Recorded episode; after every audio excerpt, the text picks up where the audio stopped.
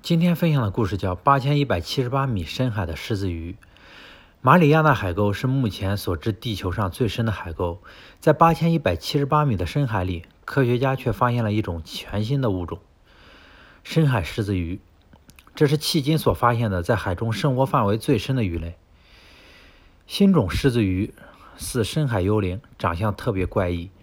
它们拥有一个可怕的蝌蚪状身体。一个类似于卡通狗的大头，有很小的眼睛，还长有大翅膀一样的鳍，通体半透明，身长六英寸左右，没有鳞片的皮肤显露出内部粉红色的器官。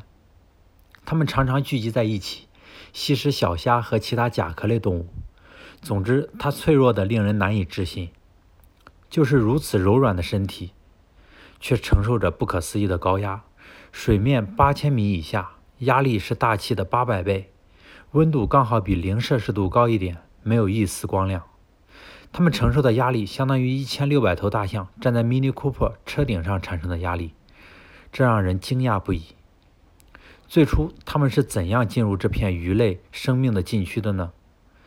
这个问题目前还无法解答。狮子鱼的内部结构十分独特，这样就可以保护骨骼和肌肉。使它们不被海水的压力伤害。经过长时间的进化，这种动物已经具有极高的适应能力，能够在高压环境下生存下来。人们总是为狮子鱼担心，但其实海底的生活并不像我们想象的那么糟糕。对他们来说，生活相当惬意。在黑暗的世界里，他们不会因为自己的长相而心碎，相反，在某个领域，他们还是霸主无疑。没有肉食动物天敌，食物来源丰富，这对它们的生存极为有利。不要总是对未知的领域心存恐惧。